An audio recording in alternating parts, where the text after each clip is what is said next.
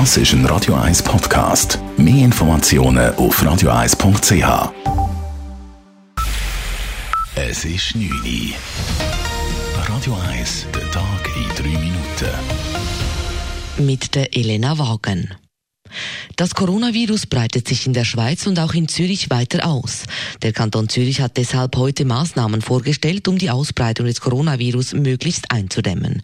Am einschneidendsten ist dabei die Empfehlung an das Partyvolk, in der kommenden Zeit nicht mehr in den Ausgang zu gehen. Einzelheiten von Hannes Dickelmann. Veranstaltungen, wo ein Haufen Menschen in geschlossenen Räumen näher aufeinander sind, sollen nicht mehr durchgeführt werden, schreibt der Regierungsrat. Eine Personenzahl wird zwar nicht angegeben, als Beispiel genannt werden aber Clubs. Weiter sollen auch keine Veranstaltungen mit externen Besuchern in Altersheimen mehr stattfinden. Das, weil alte und geschwächte Leute bekanntlich besonders gefördert sind durch das Virus. Schulen sind von diesen Empfehlungen nicht betroffen, schreibt die Regierung explizit. Der Unterricht findet also grundsätzlich weiter statt.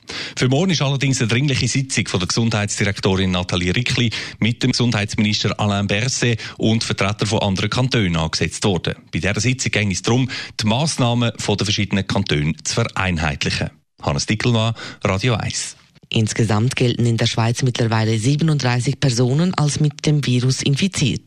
Neu hinzu kamen heute unter anderem vier Fälle im Kanton Zürich und vier weitere Fälle im Kanton Aargau. Zudem hat sich heute ein Soldat der Schweizer Armee angesteckt.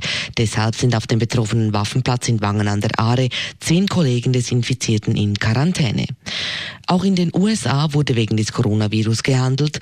Die US-Notenbank Fed hat heute den Leitzins überraschend um einen halben Prozentpunkt gesenkt.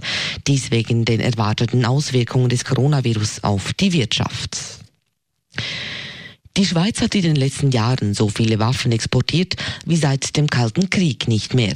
Wie das Staatssekretariat für Wirtschaft mitteilt, wurde 2019 Kriegsmaterial wie Waffen, Munition oder Fahrzeuge im Gesamtwert von über 700 Millionen Franken exportiert.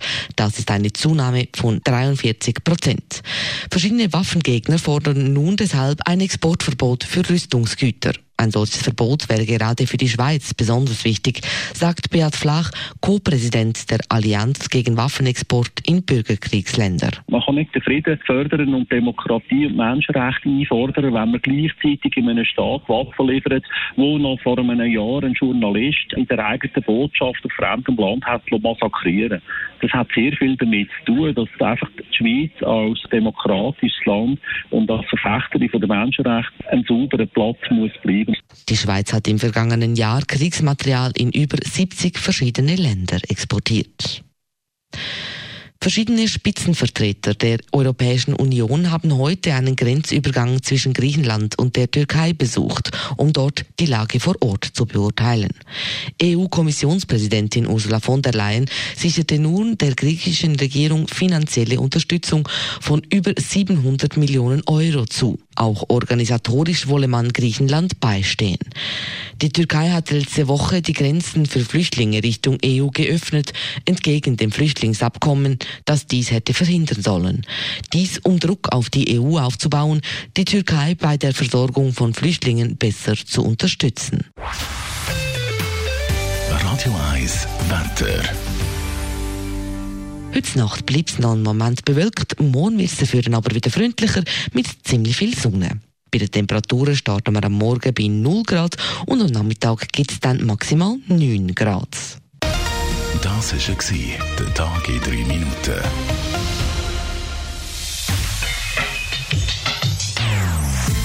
Non-Stop Music auf Radio 1. Die besten Songs von allen Zeiten. Non-Stop. Radio 1.